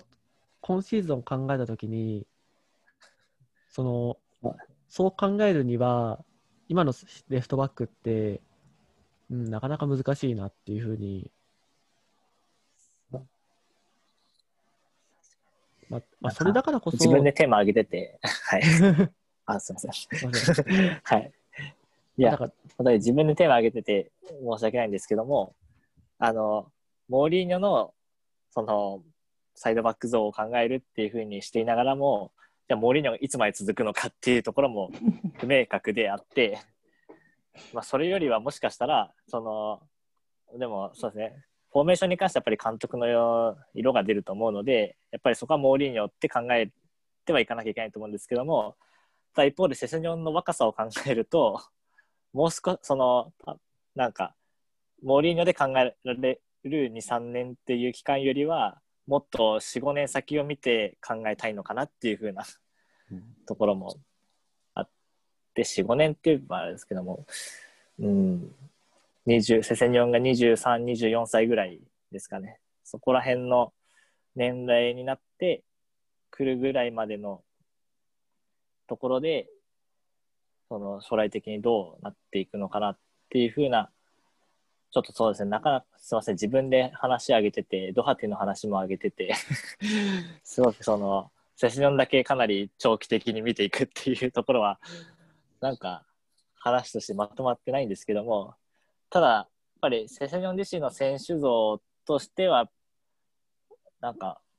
コロコロ変わるふうじゃとは思わないので、何かしらその目指していくものに向かって進んでいくのかなって。で、その過程をモーリーニョのもとでやっていくのかな。で、それが例えばそのアシュリー・コールがサイドバックとして覚醒したように進んでいくのかなみたいなことはちらっと思っていていました。でも思っていたっていうか、そうなるのかなって期待しているような感じのところでしたね。うん。確かにその、ここ1、2年とかの話で、そのセセニョンがサイドバックとして使えるかって言われると、ちょっと難しいのかなっていうふうには、その他の選手の関係からとかも思うところではあるんですけども、セセニョンだけを考えたときに、将来的に、うんやっぱりワールドクラスの選手になるとしたらサイドバックなのかなみたいなふうには思ったりはしてますね。うん、すいません、なんか自分でテーマ上げてて 話がなんか、うん、全体の話してるはずなのに 個人の なってしまって本当申し訳ないです。はい。そうですね。でもなんか、 Slack さっきかけてたのは、どんな話でしたかね？何の話だっけ？ちょっと、そうです。セセニョンの話は、なんか、沼だなっていうふうに 思っちゃって、ちょっと、そろそろ、右サイドバックいきます？そうですね、右サイドバックで、ちょっともう、簡潔に話を進めて、進めてっていうか、ちょっと自分の用意した話だけして終わりにしたいと、終わりにっていうか、自分の話は終わりにしたいと思うんですけども、えーっと、そうですね、その、まあ、よく言われているのが、その、ドハティが加入して、で、ウルブスではウィングバックとして使われていて、で、そのかなりその攻撃的なボックス内に侵入してっていうようなプレーが目立っていたっていうところはかなり言われているところで、その XG であったり、そのゴール期待値であったりする面にしても、ドハティはオーリエよりも優れている。実際値で言うと、オーリエは 0.02XG90 分。90分あたり0.02っていうのは、50試合で1点手取れるかなぐらいな レベル。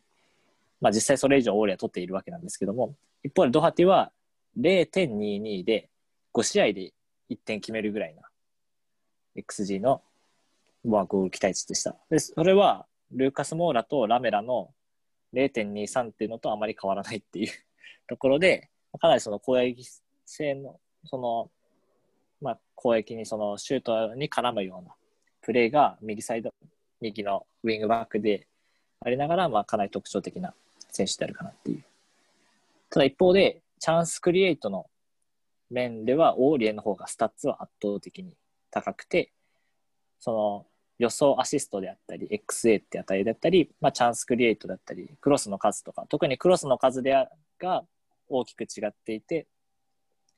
90分あたり、えっ、と、オーリエが4.6本。4.6本少ない。なんかも、に対して、えー、トハティが1.5、ちょっとこれメモ見間違ったかもしれないですけども、まあ、かなり差がついているっていうのはクロスの数だったと思います。ただ一方で、そのクロスの成功率とかに関しては、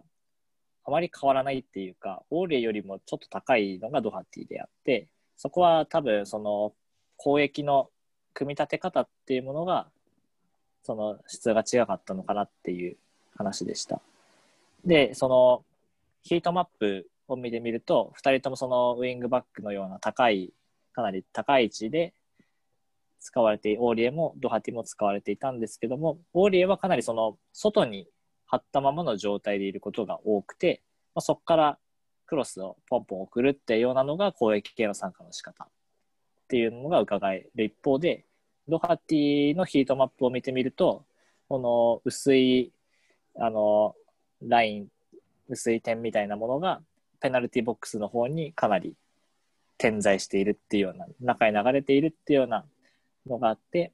そこが、やはりそのさっき話したような、えトラオレであったり、えー、ヒメネスであったり、そのセンターフォワードやウイングの選手と絡みながら、ボックスに侵入していくようなスタイルがあったっていうふうに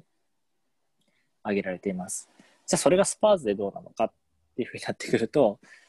あの、今右ウイングで一番使われているのは多分ルーカス・モーラ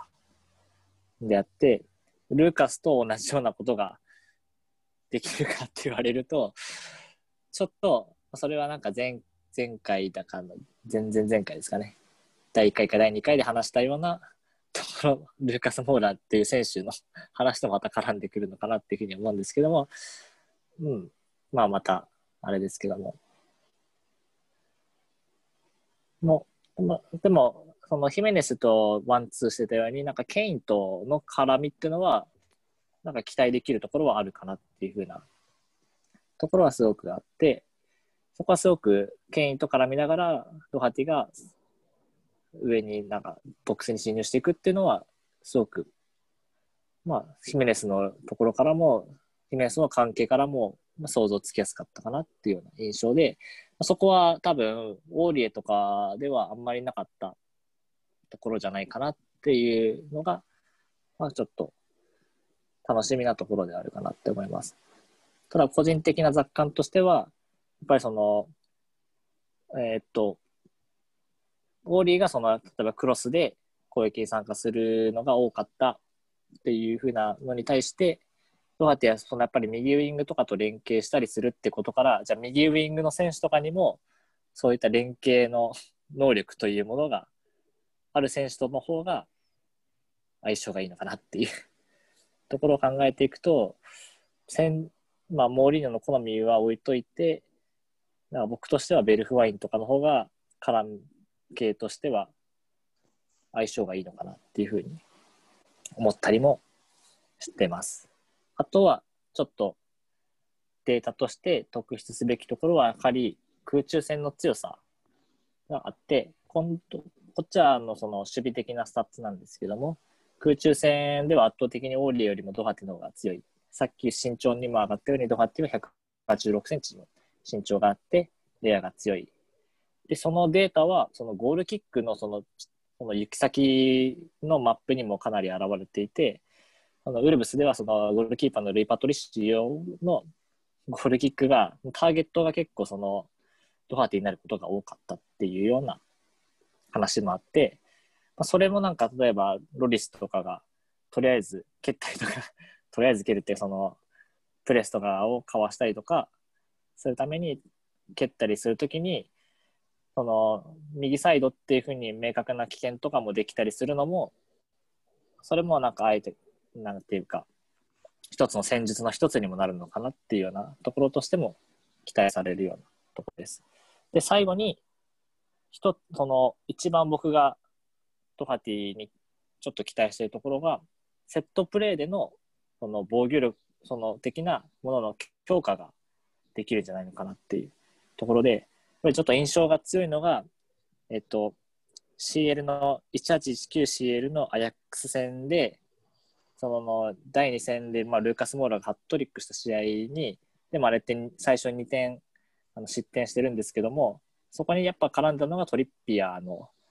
ところで、トリその1点目はコーナーキックのところで、デリフトのマークにトリッピアがついていたんですけども、簡単にそのデリフトをフリーにして、そのまんま決められるみたいな。まあ、そこはちょっとデリフトと競ってるわけじゃないのであれですけども、その、もしそこが、例えば、デリフトじゃなあトリッピアーじゃなくて、うん。その空中戦に強い選手がもう一人いたのであればっていうところも考えたりすると、やっぱりその厚みが違うっていうところでは、その右サイドバックにそのエアが強い人がいるっていうのは、ちょっとメリットは大きいのかなっていうふうに、一人が増えるだけでも大きいのかなっていうふうには思ったりします。はい。なのでそこら辺をちょっと僕は右サイドバックのドハティに実は攻撃性能よりもそうしたそのセットプレーとかでの守備であったり、まあ、単純にオープンプレーでの、まあ、ヘディングであったりとかも競り合いとかあのもう攻撃の起点にもなるかもしれないしそのゴールキックからのターゲットとしてからもなるかもしれないですしっていうところからその空中戦の強さってところをちょっと今後オーリエなかったものとして見ていけたらいいかなっていうふうに思っていました。はい。ちょっと、あの、さっきの人形の話は少し沼になるかなっていうふうに思ったので、もう本当にドハティの、その、なんでしょう、こういうふうに期待したいね、みたいな話で、自分としてのその感想を今ちょっと述べただけなんですけども、おっと、お二方いかがでしょうか？ドハテに関して、どんな感じに？僕から言って大丈夫ですか？はい。えっと、まあ、ほぼ、七しぐれさんと、まあ、同意見ですね。やっぱヘディングとかの強さとかも期待しますし、セットプレーとかでも点数取れそうなヘディングしますよね。一個だけなんか、ちょっとだけ微妙なとこ、微妙というか、期待しすぎるのどうなるかっていうところなんですけど、あのドハーティ、ウルブズでは前がアダマ・トラオレやったじゃないですか。うんその2人の関係性がかなり良かったみたいで、えーっと、ドハーティが中に入ったらトラオレはワイドに開いたり、トラオレがワイドに開いて相手を引き連れたら、ドハーティがインナーラ、えー中に入ったダイアのダイアゴナルラン 使いたい用語をさっきから関係で使いたい用語ダイアゴナルランなんですけどそんなにドドハーティーダイアゴナルランうまいと思わなかったんですけどまああの それもやっぱアダモ・トラオレありきなんかなっていうのは結構思ってやっぱトラオレがワイドに開いたら何人かで行かないと止めれないんで1対1にしちゃしたらかなりうんほぼ罪じゃないですか今のプレミアトラオレって。ですね。なんで、そこでスパーズがワイドに開ける選手がいてるんかっていう話になったときに、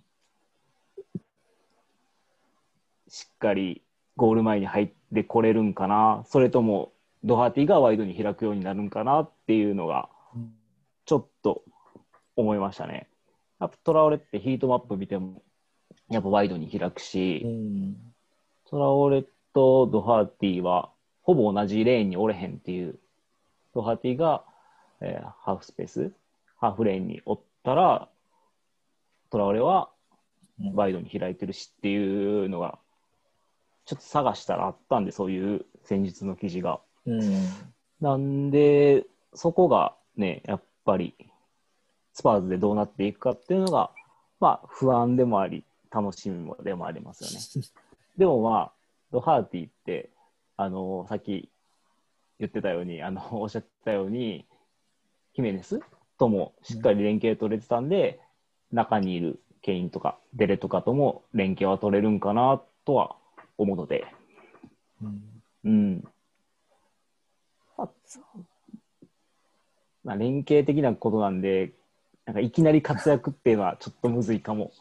しれないですね、やっぱり。期待しすぎるのもどうかなとは思いますけど、まあ期待はせざるを得ないですけどね。うん。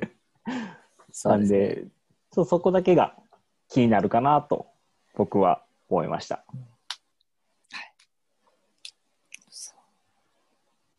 まあ、スタッツ見た感じ、完全なフィニッシャーですよね。その、うんフィニッシャーですね。さっき乱暴にあの、上がるタイプっていう風に言って、オーリエとドハーティを一緒にしましたけど、まあ、オーリエが実際どういうタイプかっていうのは置いといて、彼のやっていたプレーを見ると、彼は相当クロッサーじゃだったじゃないですか、役割としては。うん。だから、うん。そう考えると全然戦い方が異なあの異なると思っていて、で、正直多分、ドハーティーにオーリエがやっていたクロッサーをやらせても、まあ、スタッツ見た感じは、あの、著しい改善っていうのは見込みにくいかなっていうふうに思っていて、もしその、ドハーティーの良さを生かす、あの、であれば、やっぱり周さんがおっしゃってみたいに、周りとのあの連携っていうのが不可欠になるので、うん正直、うん、タイプ的に、あの、オーリエをまんま replace して、あの、良くなるかって言われたら、まあ、スタッツ見た感じはそんな感じはないので、うん。だから、特効薬ではない、特効薬ではないですよね、完全に。今のオーリエのとこにオーリエをそうですね。あの、蹴飛ばして、バコンってはめれば、もう解解決っていうタイプではないと思うんで、だからそこで、その右ウィングになる選手と、うん、だからワイドに貼り付ける選手が右にいないっていうのは、あまあ根本的な問題ではありますよね。ずっと前から言われてうる。んそうですね。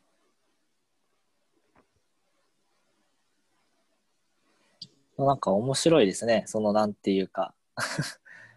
その右ウィングどうなるかってところともやっぱり絡んできそうですよね、本当にすごく。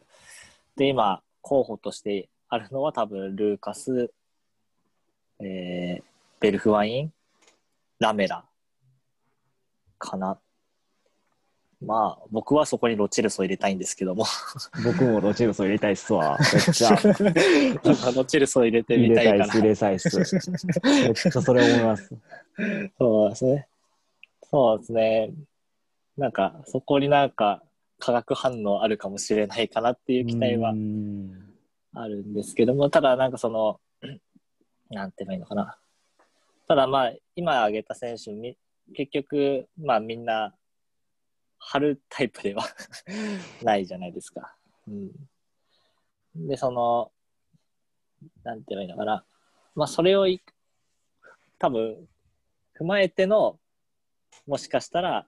あの、右上げ、左下がりのサイドバックの陣形だったのかもしれないかなっていう、その、現在のそのウィンガーの性質っていうか、なので、その4231のその3のところでは、その左は張らせて、右はどっちかというと内側にして、内側に入ってこれて、で、その外側の方はサイドバックの高い位置上げてっていう風にしてやっていたのかも、やっていたんだと思いますけども。で、それってなると、それをなんか、そっくりそのまま変えると、そのなんか、うん、ちょっと、ドハテのプレースタイルとは、これまでのプレースタイルとはまたちょっと合わないのかなっていうふうには思ったりもする一方で、うん、ただなんか、どっちも張らなきゃいけないのかなっていうところは、うん、張らなくてもなんか連携取れるってかぶかぶるのはもちろんダメだと思うんですけどもなんか、うん。ロチルソあたりとならなんかうまロチルソベルフワインあたりとならなんかうまく うまいこといくんじゃないのかなっていう希望的観測 もありつつ。なんか単純に陣形のなんか組み合わせとしてウイングが内に入ったらまあは張った外側にいた方がいいように感じるんですけども、まあ、そういう性質じゃなくてもいいのかなっていうふうには まあなんかよくわかんないですけども。スペースとしてはもちろんそれなんですけどもなんでしょうね。よくわかんなくなってきました。けどもなん何かしらそうですね。不安なところもやっぱりウルブスと同じようにはいかないんじゃないかなっていう不安もありつつ、でも、なんか、正直、試せるような選手は、さっき4人挙げましたけど、4人もいますし、そこでなんかすごい、なんかコンビみたいなのが できたら面白いなっていうふうには思いますよね。うんやっぱりそのユニット単位で考えていくと、すごい強い組み合わせっていうのもできるかもしれないですし。うん。そうですね。はい。なんか、まあ、不安な、不安っていうか、同じように考えると不安なとこもあるかもしれないですけども、まあちょっとそこは、枚数もいる ウィンガーたちと どう絡んでいくかっていうところは、ちょっと楽しみなところではあるのかなっていうふうにはやっぱり僕も思いますね。はい。じゃあちょっと、他に何かドハッティについて これだけはっていうところとかありますかね？ドハーティについてはこんなもんかなと思います。ね。うん。まあ、ちょっと、で僕としてはなんかもう、サイドバックの、このロチ、ロチですよね、セセニョンとドハティンの2人についてでいいかなっていうふうに思ったりもするんですけども、はい。なんかちょっとちらっとさい左センターバックの話とかも、ちらっとさっき喋りましたけども、まあ、そこに関してはあんまり多分議論が進まないとは思うので、ちょっと不安ではあるよねっていうところただ、まあ、どういうリプレイスメントっていうか、どういうふうに今後変わっていくかってところは、もしかしたらちょっと注目して見ていくと面白いんじゃないのかなってぐらいなところでした。多分そうですね。思った、自分が用意してた時よりも、あまりサイドバックと絡んで議論ができなかったので ちょっとここに関してはちょっと広げずに終わりたいなって思うんですけども、でもなんか、どうでしょうか？左に、その左利きのサイドバック、あ、センターバックを置きたいって話なんですけど、まあ、スパーズのはい場合は最近トビーが多く左側を務めてるじゃないですか。はい。で、トビーがやってる良さっていうのも当然あると思っていて、それは、あの、ドハーティの話にもつながると思うんですけど、あの、まあ彼の最大の武器は、まあ、フィードだと思っているので、で、実際に試合の中でも、1試合の中でももうかなりの数、あの右側を出口として、あのロングボールを蹴るっていうのがトビーの動きの中で多くあるので、で、それってやっぱり左利きのセンターバックが右側に向かって、あのそういうことをパス出すのってなかなか考えにくいと思うので、うん。それはやっぱりトビーの持ち味と、あと、まあ、オーリエンを決して空中戦が苦手なわけではないので、前々からそうでしたし、で、なおさらそのドハーティが入ってきたら、余計、多分そこで負けることはなかなか考えにくくなると思うので、その左のことの利点っていうのも、個々人レベル、スパーズの選手ってレベルでは活かせると思いますし、あと、そのそのパスコースの問題で起きてくるのが、そのサイドバックにパスした時のっていう話だったじゃないですか。だけど、スパーズのサイドバック、あのレフトバックって、まあ、かなりセンターバック寄りに位置取ることが多いから、うん。だから決しそういった意味で見ても、特別、今、現時点で、トビーが右利きであるトビーがややってることによって、特別、うん、さほど不利益は被ってないと思いますし、そもそも左利きのセンターバック高いし、で一応、あ3バックで考えたら、まあよく前々からずっと言われてるみたいにベン・デイビスも3バックでは豊富な経験がありますし、サーキンって3バックのセンターバックとかやったことあるんですか？3バックのセンターバックは、ないかな。3のセンな真ん中はないと思う。そもそも3バックはあんまりしいひんし、ああ、うん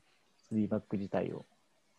でもなんかその、サイドバックでも結局、ビルドアップの時には、3セン、3サイド、ん？ちょっと真ん中になってきた。あの、3バックの左 的な位置取りをすることもあると思うので、だから個人的にはヤンがいなくなって、センターバック全員右利きってなったとしても、そんなに、うん、危機感は覚えないですね。なんか、あ、はい。あ ごめんなさいどうぞ。どうぞどうぞ。ぼ僕もあの、スラーさんと一緒で、今、下辺の3バックなんで、一番左がデイビスで左利きやし、サーキンも、サーキンが出たとしても左利きやしってなったら、そんなに被害が、この今のまま行くならないかなと思いましたね。ほんで、まあ、長い目で見たらやっぱり不安は出てきますよね。4バックに戻した時とか。っていうのが、やっぱり左利きのサイドバックえ左利きの左利きのセンターバックって、まあ、高いし、言った通り。で期待されてたビンクスも、ユースのビンクスも移籍しちゃったし、で、ちょっとアアカデミー探しても左さ、左利きのセンターバックっていうのは、16歳のジョーダン・ハケット・バウトしかいいないし、でまあ、彼はすごいポテンシャルが高くて、絶対出てくる選手なんですけど、まだちょっと時間がかかるんで、ってなったら、まあ、長期的に見たらやっぱりきついから、ちょっとなんとかしないといけないかなとは思いました、僕は。なんか、今の話を聞いていて、まあ自分も多分、ちょっとこの記事を、記事っていう 左利きのセンターバックの話題を上げた時の考えの中で、あったのが、多分、ちょっと忘れちゃったんですけども、あのーさっき話がすごく戻るんですが、どういう人形で将来考えていくのかってことで、今のこのまま行くのかっていうところに疑問を抱いた中で、今のこの陣形をもしそのフォーバックとかに変えた時にそういった問題も起きてくるんじゃないのかっていうところから多分この話題をちょっと拾ったんじゃないかなっていうふうに思うんですけどもただやっぱりそういうところもやっぱり改めて考えるとそのモーリーニョが一番最初に取り組んだこのセンターバックあ左サイドバック下げて右サイドバック上げてっていう話は現在のそのあのセンターバック事情であったりあとは右のウィンカーの事情であったりっていうようなあとはベ左サイドバックのベン・デイビスとかっていう選手がいたりオーリエとかっていう選手がいたりっていうような事情を考えるとすごくなんか理にかなってるなっていう 印象ででなんかモーリーニョ来てすぐそれやっちゃったんですけどもやっぱりかなり前々からスパーズについてそういうプランを持ってたのかもなっていうふうなのは、うん、今のこの現有戦力の中でっていうふうに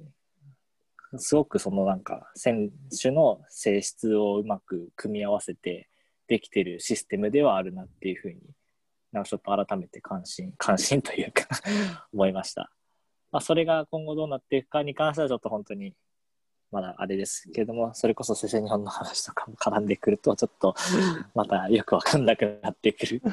ところではあるんですが、まあ、そこはちょっともう突っ込まないことにして はい。なんかすごく今話をやって改めてそのうん最初にいきなりややったこのシステムっていうのはすごくまあ理にかなってるなっていうふうに感想として思いました。ので多分しばらくは このまま続くのかなっていうふうなところも思いましたね。はいまあ、そうなってくるとじゃあセセニョンはどこで使うのかっていう ところが元元元に戻ってしまう。はい、せ最後にちょっと僕はなんかやっぱりねこんなに期待値が高いのにっていうふうなところがすごくまあ思うんですけどまあそれちょっともうかなり話が長くなってしまったので今回はこの辺で終わりたいなっていうふうに 思うのですがまあねって感じになりますかね。はい。このジアスレチックの記事、めちゃめちゃわかりやすいですよね。ぜひそうあのですね僕 ね見てみあの僕ら僕ほんま戦術とかサッカーやったことないんでこういうの全く分かんなかったですけど、うんああだから左利きがいいんやみたいなのめちゃめちゃ思いましたね。まあなんでちょっと興味ある人はちょっと購読考えてみては 毎回せん毎回宣伝してるよな。そろそろお金もらってもいいかなと思って。いや、でも本当に、めちゃめちゃわかりやすかったですね。そうですね。よよくて。で、これを見ちゃうと、テーマ選びがもう、こっから選ぶとか楽になっちゃうんですよね。なんか、すごく直近の笑いとかを丁寧に書いてくれるから、自分も読んで勉強になるし、その上で話広げやすくなるし、だからそこら辺のちょろっとした記事拾ってくるよりもっていう風な、っていう風に思っちゃったりするんで、ただ、なんか、まあ、実、なんでしょう。聞いてる人に が読めるかって言われる、全員が読めるかって言われるとそうじゃないのがちょっと あれですけども、ただ本当に、うん、勉強になるかなっていう。ももちろんその、書いてる人がやっぱり、書いてる人によってれば、ちょっと微妙な記事とかもあったりするので そこはやっぱり取捨選択じゃないですけども、ちゃんと自分の目で見て、データとかも信じすぎないでっていうところはもちろんありますけども、まあ、なんか質としてはいいのが多いのかなっていう印象は、僕も最近購読して 思いました。はい。じゃあ、こんなところでしょうか。僕の話は終わりになります。じゃあ、しゅんさん、最後何かありますか？あの、大阪スパーズは YouTube を始めたので、皆さんよかったら、まだ本格的には始まってないんですけど、シーズンが始まったら、だんだん動画とかライブも始めていくので、よかったら皆さん、大阪神戸スパーズをよろしくお願いします。よろしくね。はい。もうツイキャスは一回やらずにやるんですか？うん、多分ツイキャスよりは YouTube ライブを優先するんかな。なんかみんなも YouTube の方が取っかかりやすいんかなっていうのもあるので、まあ、まあどっちもやるとは思うんですけど、今はとりあえず YouTube ライブでやっていこうかなみたいな話は知ってます。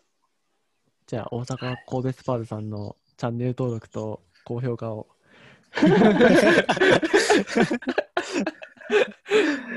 はい、じゃあ、このところですかね。はい、はいありがとうございました。はい、ありがとうござい最後まで聞いてくださりありがとうございました。感想やフィードバックは、ハッシュタグスパーズ FM でよろしくお願いします。それでは、ゲストのシュンシュンさんでした。ありがとうございました。ありがとうございました。ありがとうございました。